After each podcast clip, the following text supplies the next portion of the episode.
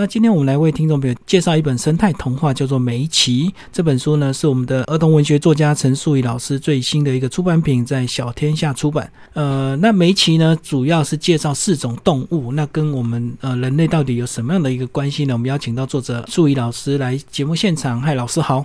大家好，金明好。好，那老师来跟我们介绍一下，为什么你想写这种跟生态有关的这个通书？呃，其实我觉得哈，呃，生态这件事情很重要。其实重要大家都知道了哈。主要原因是会写这个童话故事，是我自己都很喜欢这些动物，我自己非常非常喜欢这些动物。那呃，我这本书里面有四种动物，对，就是大赤金、黑鸢，呃，还有那个台湾猕猴。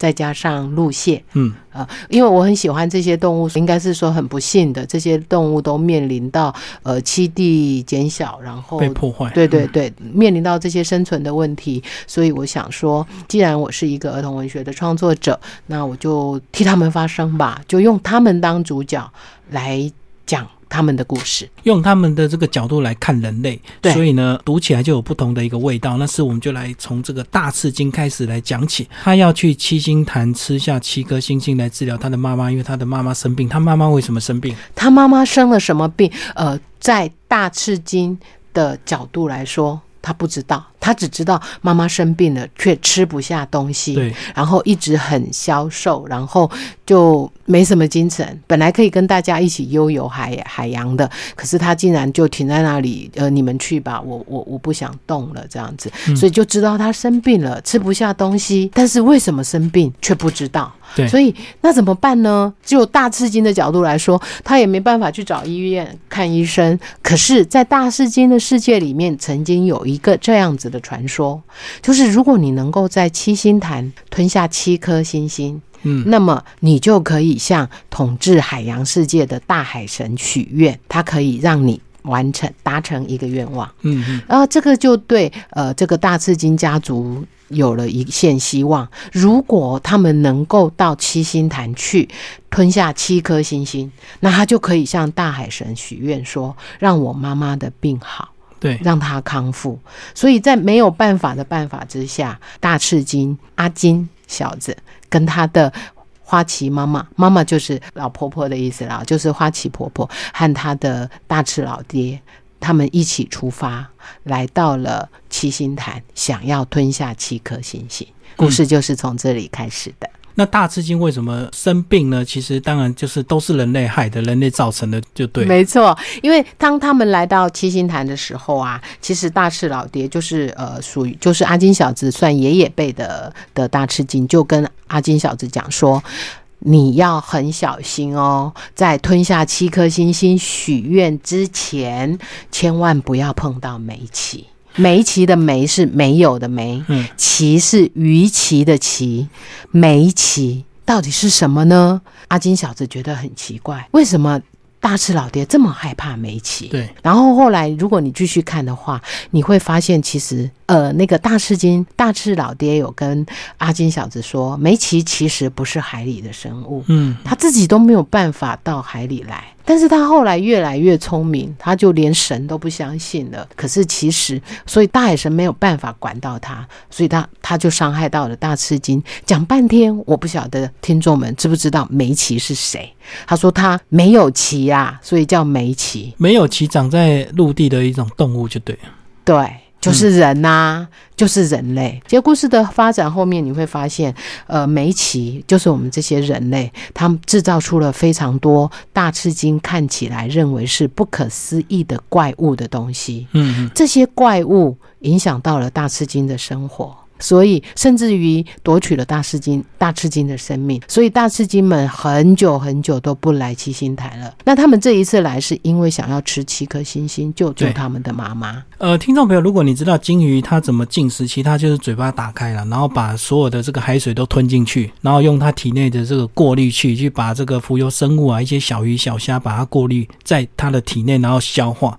那它当它一打开的时候，其实很多无形中海洋什么东西都进去了，全。部都吞进去了。对对，所以在故事最后呢，过程其实是非常精彩的，因为他阿金小子碰到了梅奇有没有被伤害，有没有怎样？我想你一定最关心的就是他有没有救到他的妈妈。那呃，心存善念的儿童文学创作者 总是要给大家希望嘛。那我其实在这里，我想要跟大家讲的就是阿金妈妈生的病是吃不下东西。对，那就刚才金明告诉大家的，他金鱼的进食方式，阿金妈妈张开嘴巴吃了很多很多东西进去之后。发现肚子饱了，再也吃不下什么东西了。为什么呢？后来阿金让他妈妈，阿金他妈妈后来好了啦，一直吐，一直吐，吐出了很多变种水母。嗯，什么叫变种水母啊？就是那种红白相间，在水里头飘来飘去，就是我们制造的塑胶袋。阿金妈妈在吃下很多浮游生物的时候，连塑胶袋都吞进去了。那刚开始的时候，她觉得无所谓，她也不知道怎么办吐出来才好。数量不多，所以也没有影响。可是日积月累，越来越多之后，这个塑胶袋就把阿金妈妈的肚都填满了，她再也爆了，对他再也吃不下任何东西了。那在这个故事里面，用什么方法让阿金妈妈把塑胶袋吐出来呢？那就要等你去翻开来看一看了。但是我先告诉你，阿金妈妈后来是恢复了，只是阿金有了一个非常大的疑惑，因为他到那个七星台来吃星星的过程当中，他真的遇到了梅奇，然后也碰到了一些困难，竟然是梅奇解救他的。可是当他回来，发现妈妈生病的原因是吞了梅奇制造的那些变种水母，所以阿金心里头有一个非常大的疑问，就是梅奇。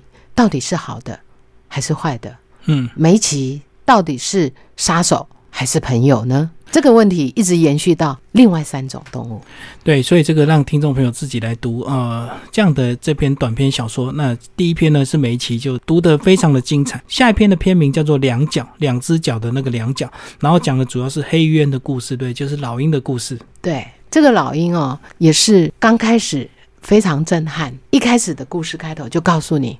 黑羽儿死了，黑羽儿是一只老鹰，黑渊的名字。黑羽儿死了，就死在他跟他的先生阿梦共同筑的巢前面。嗯，因为里面有一个牙齿怪物，把黑羽儿的脚咬住了，他再怎么挣扎都没有用，最后应该是流血。流太多了，然后黑鱼儿就死掉了。在看这个故事之后，慢慢的你会了解到黑渊的生态。就像刚才梅奇，你应该也可以从故事里面了解到大赤金的生态。呃，很高兴刚才吉明帮大家介绍大赤金的进食方式。那黑渊呢？其实它是夫妻制的。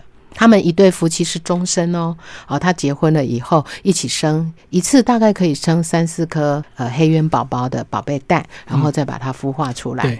那黑渊其实是呃有团体生活的，他们在黄昏的时候有一个叫做黄昏聚集的活动，他们会一起像鹰柱这样绕着空中飞来飞去，然后会玩丢树枝的这些游戏。他们其实这个时候他是群居的。嗯，所以在这个故事里面的黑渊呢，他们的人数越来越少，有些是失踪了，就这个家族，对，有些是失踪了，有些就像黑羽儿这样被莫名其妙的东西给伤害到死掉了。那这些东西从哪里来？两脚带来的。对，那两脚又是谁呢？没有翅膀，只有两只脚，指的也是人类。那在这个故事里面。有呃，黑羽儿的老公叫做阿梦，他一直主张两脚有可能是好的，我们不要对他赶尽杀绝。可是有另外一个黑渊，因为他的宝贝蛋被两脚抢走了，打破了，所以他主张两脚是坏的，我们要赶快把他赶出黑渊岛。是，所以在这样子的交战之下，到底该怎么办呢？慢慢的，后来阿梦的声音比较小了。因为两脚做了太多太多伤害黑渊的事情，可是他还是主张要给两脚一个机会。嗯，大家就问他：“你为什么对两脚这么好，一直要给他机会？”终于，阿梦讲出了他的经验，就是他曾经被狗追过，然后翅膀被咬伤了，是一群小两脚小朋友救了他，所以他一直觉得要给两脚机会。可是呢？他们真的一直来收他们的宝贝蛋，就是另外一个那个巡仔，他的宝贝蛋就是被两脚抢走了。然后黑渊的数目越来越小，那怎么办才好呢？他们就去问他的大长老，就是黑渊族里的大长老。大长老给他们一个希望，就是传说在他们岛黑渊岛上最高的山叫做鸢山，鸢山山顶有两角的石像。他们问他为什么？为什么那边竟然会有两脚的石石像？大长老说，在我的年代里面，只能听不能问，所以我没办法告诉你为什么有两脚的石像。但是我可以跟你说，如果我们把两脚的石像推倒，两脚就会在黑渊岛消失。他们不相信，怎么会有这种事？大长老跟他说，其实那上面本来还有那个大鱼，有一头非常非常大的大鱼的石像，但是因为大鱼的石像倒了，所以我们这边本来有大鱼的大鱼也不见了。是这件事情就可以证明，如果我们把两脚的石像推倒，那么两脚就会消失。好啦，现在有一个共同的目标，就是我们要去鸢山山顶。把两脚的石像推倒，于是他们就开始努力的想办法。你认识黑渊吗，听众们？他们有很大的翅膀，有尖尖的嘴巴，对啊，还有很锐利的脚爪。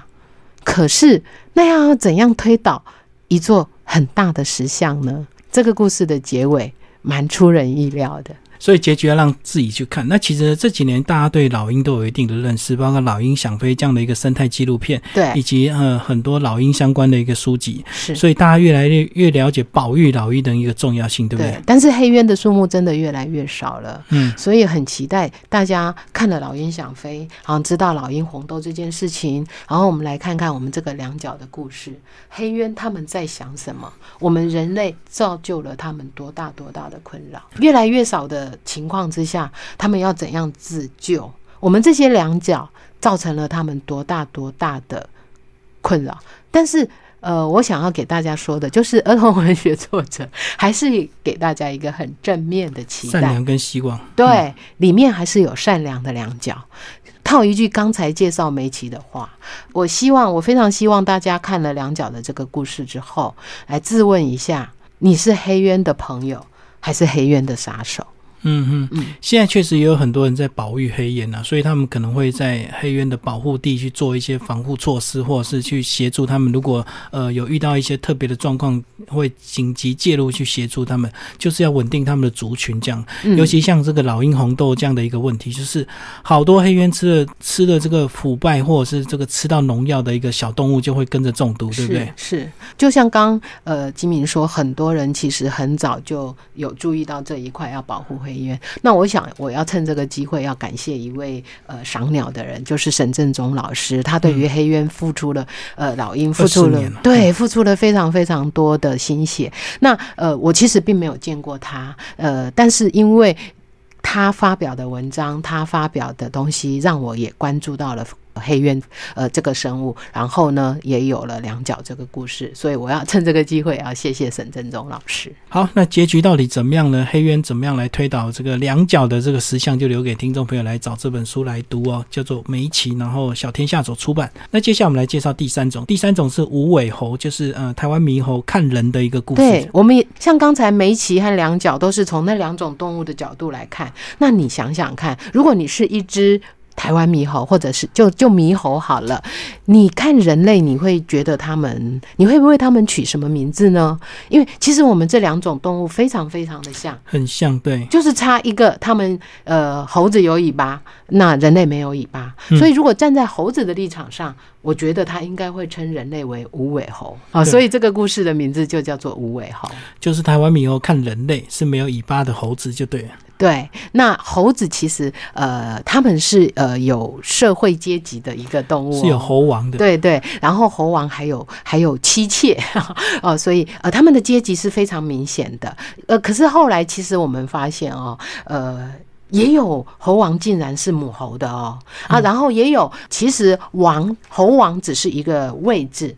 他并不能决决定猴群所有的事情，那他有一些事情也是要跟他的大老婆、二老婆讨呃来讨论的。对对对，所以其实呃，但是呢，一般来说，猴王要负责带大家去找食物，然后要警戒大家的安全，然后大老婆、二老婆都有他们自己的小猴子要照顾啊，然后里面他们将来的一些小母猴慢慢长大了，小小猴子慢慢长大了，也有各自的不同的发展。所以在这个故事里面。面呢，最主要的是大妈妈、二妈妈、三妈妈他们彼此的生下来的小猴子，都为了要巩固他们自己妈妈的地位。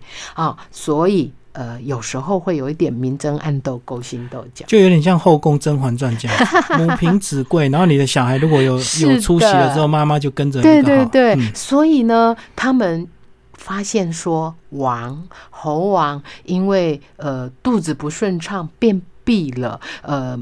没办法好好的上厕所的时候，他们就想，如果我们能够找到一根香蕉，因为听说香蕉可以让猴王比较通畅对对对，嗯如果我们可以讲拿到一根香蕉来让我们的王顺畅的话，那我们妈妈的地位是不是就更巩固？所以这三只小猴子，呃。就为了要拿香蕉，开始了一个冒险。那这个香蕉哪里来？因为猴子不会种香蕉啊。嗯然后他们听说有一个地方是通天神梯，呃，通天梯那边常常会有无尾猴在那边发香蕉，所以呢，他们就开始冒险要到无尾猴那里去拿香蕉。可是，在他们到达无尾猴那里的时候，竟然有另外一群无尾猴拿着一一个像会发出一个小小的子弹的东西来伤害猕猴。那其实，如果你翻开这本书，看了故事之后，你会知道，发香蕉的无尾猴是一个老先生，拿着一个东西会发出一些小小的东西来伤害猴子的，是一群年轻人拿 BB 枪在射。猴子，那这一些人，这些无尾猴，又造成了刚才说的那一群猴子发生了什么事情？他们有没有拿到香蕉？他们拿到香蕉之后，猴王跟妈妈们的态度又是什么？这些小猴子将来可以当国猴王吗？这些小猴子将来要怎样跟无尾猴相处呢？嗯是我们这个故事里面讨论的重点。所以这个故事当然是拿着 BB 弹打这些猴子的是坏人，可是另外还有一个比较值得讨论，现在大家比较有生态的意识，呃，喂香蕉的人到底可不可以这样子？呃，随便拿你的东西喂野生动物，这个到底是不是对的，也是值得讨论。嗯，金明这个问题太棒了。在这个故事里面，很好的一点就是有两群猴子也在讨论这个问题。对，呃，我们刚才说的那个有王的，他的孩子去抢香蕉的这一群呢，他是在苦练树的，我们称他为苦练家族。然后另外有一群猴子呢，他们不是同一家族的，是苦练家族附近的另外一群猴子。那那个另外一群家族的那个猴子呢，他们从此再也不去找东西吃了。哦，其实猴子它也吃毛柿啊、嗯也吃别的食物。为什么这一群猴子再也不自己去找东西吃了呢？因为他已经习惯接受那个老无尾猴提供给他们的食物，嗯所以他们常常成群结队的去找老无尾猴。那苦练树家族的这一群猴王就比较谨慎，他在想：我去拿这个老无尾猴的东西有没有危险？对，那他想的比较多，在故事里面他们是比较聪明的，他们会担心有一天如果老无尾猴没有来发东西了怎，么办？我们还有东西吃吗？嗯哦，所以其实在这个故事里面设置了这两个不同家族的猴子，其实也是想要呈现刚才金明问的这个问题：我们这些无尾猴到底该不该去喂那些野生的猴子呢？这是很值得讨论。自然生态最好的方式都是我们人类不要去不要干涉太多对，让他们自己平衡了，这样是子。嗯，是是，好，最后一篇呢是半半仔，哇，这是路线看人类的一个故事，来继续对帮我们介绍。为什么叫做半半仔呢？好，因为呃，在这个故事里面，其实后来有说，取名叫半半仔的原因是，这些人类有两只手、两只脚，嗯加起来四只，可是螃蟹八只脚，嗯所以呢，我们人类就在螃蟹的眼中看起来是半半仔，只有一半这样子，所以他就为人类取名叫做半半仔。那现在要讨论到的是这些路蟹。面临到的是什么问题呢？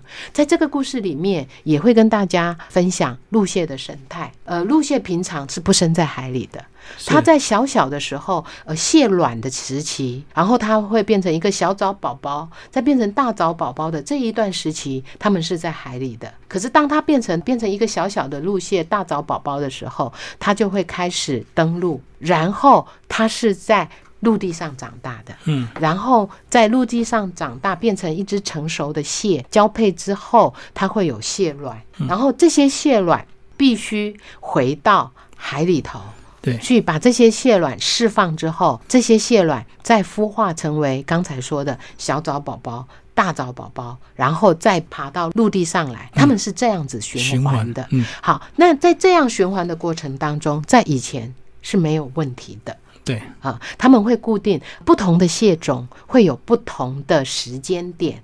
他们这些怀了孕的母蟹，在故事里面我们称它为蟹子娘啊，这是呃创作者，也就是我替他取的名字啦。实际上，呃，我们真正的生态学家并不叫它蟹子娘。对，好，这些蟹子娘会回到原来的海里头去，呃，试卵，就是把它的卵释放出来。不同种类的蟹子娘释放的时间不一样，在故事里。里面红蟹的释放时间，我们称它为降海大典。嗯，释放时间是在月圆的晚上。那真正的这个主角的蟹子娘，他们释放的时间是在红蟹后面一点，就是月亮开始缺的时候。以前是都没有问题的，那为什么最近有问题了呢？是因为半半仔的加入，就是我们这些人类来到了这个海湾，他们开始开辟。马路对，车子来了，观光客来了，又开始建饭店。那最严重的就是车子来了，当螃蟹经过那些马路的时候，就会产生所谓的路杀。嗯，道路的路，杀害的杀，路杀。车子一辆开过去。螃蟹就被压得扁扁的，对，不止一只哦，因为非常非常多的蟹子娘要到海里去试卵，一大群这样就像潮水一样通过马路的时候，如果发生路杀的现象，是一大群蟹子娘死光的，嗯，所以海湾里面的红蟹减少数量减少到非常非常的多，甚至于都要绝种了。那故事的开端。就是谢子娘们在讨论，我们今年还要举办降海大典吗？是我们的宝宝还能够回到海里去吗？啊，有一些年轻的谢子娘想的非常的单纯，诶，我们这边也有一个树林里面也有一个水池啊，我们可不可以把我们的卵释放在那里？不行。我们的卵没有办法在那边孵化，一定要到海里去。所以这个故事在讨论我们要怎样避开半半仔的路杀，我们该如何把我们的宝贝蛋放回海里去呢？所以在这边呢，有观光客的半半仔，当然也有好的半半仔。所以听众朋友可以看这本书啊，那一起来看看，呃，如果是好的半半仔，他们到底为路蟹做了什么样的努力，嗯，然后能够避免这样的一个路杀这样子。是，嗯，所以。我觉得这本书想要提醒大家，想要问大家的就是，不管你是梅奇，还是两脚，还是无尾猴，还是半半仔，我想要请读者们自问的是：我们要当一个朋友。还是要当一个杀手。其实这本书呢，真的非常好看，很少看到这个儿童文学能够跟生态结合在一起的，对不对？嗯。因为如果写到生态，就会有一定的难度，所以它可能就要变成青少年看的，而就不是儿童看的。是，所以这个用童话的角度来看的话，我期待啦，就是可能还没有那么成熟的孩子，他可能看故事，然后慢慢的有了这一些自己的想法的时候，我们来看故事背后想要讨论的部分。对，而且透过这本书，你可以自己延伸去收集资料。其实。网络上蛮多这样的，你会认识资讯，你会认识很多面临到需要保护的那个。濒临绝种的动物，然后慢慢的你会体认到我们人类做了些什么，接下来我们该做些什么。所以老师只有挑这四种生物来介绍，其实还有更多生物几乎每天都被影响，是数量每天在减少。对，就像我很关心的另外一个动物，这一次它没有进入这四个里面来，我我也还是很期待能够帮他写一些什么的动物，就是石虎。对，非常非常漂亮的动物。呃，我们可能没听过的，我们就把它介绍，它就是一。大猫啦，啊，比老虎小，但是比我们的家猫要大，非常的呃山林间的精灵。可是因为它们的栖地又被人类破坏了，对，对它的数量减少到非常非常少了。